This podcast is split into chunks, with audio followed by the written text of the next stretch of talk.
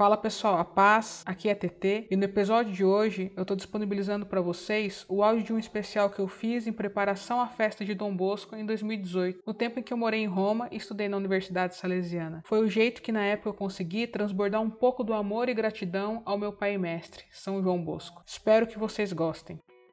Olá, chegamos ao último dia da nossa preparação para a festa de Dom Bosco, que já é amanhã. Quero continuar usando mais um trecho do livro Jovem Instruído, onde Dom Bosco propõe sete temas de meditação para serem usados durante a semana. Ele mesmo explica: Como tenho um grande desejo que todos os dias façais um pouco de leitura espiritual, e considerando que nem todos dispõem de livros para essa finalidade, aqui vos apresento sete breves considerações, distribuídas ao longo dos dias da semana. Ele apresenta uma breve oração inicial a ser feita todos os dias e então seguem os textos das meditações. A primeira é sobre a finalidade do homem, e ele fala da importância de ter clareza de fé sobre qual o fim para qual todos nós fomos chamados. Em seguida, ele propõe o tema do pecado mortal com uma atitude de virar as costas, de desprezar a graça e a amizade com Deus. Esse Deus que nos criou por amor e nos cumulou com todos os bens. Depois ele fala sobre a morte no sentido de aceitarmos de maneira construtiva a nossa própria finitude. Sobre o juízo juízo,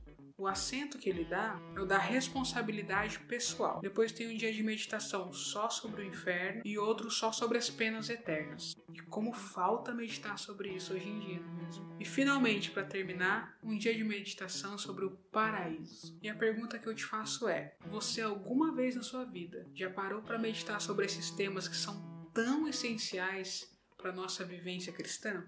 Agora a dica espontaneamente, sem procurar livros ou outros recursos. O quanto que você consegue explicar para alguém cada um desses sete temas? Faz esse exercício mental, você saberia explicá-los? Depois de fazer esse exercício imaginário, pega os pontos que você teve maior dificuldade e busca aumentar o seu conhecimento. E depois de conhecer melhor, coloca tudo isso na prática da meditação, para que tudo isso tenha fecundidade espiritual na sua vida. Vale lembrar que esses temas, embora pareçam meio fora de moda, eram temas que Dom Bosco falava muito com seus garotos. Ele considerava da maior importância. E para encerrar esse nosso retiro em preparação para a grande festa de amanhã, dia do nosso pai e mestre Dom Bosco, eu encerro com algumas palavras que ele mesmo deixou para nós. Coragem, pois, meu filho.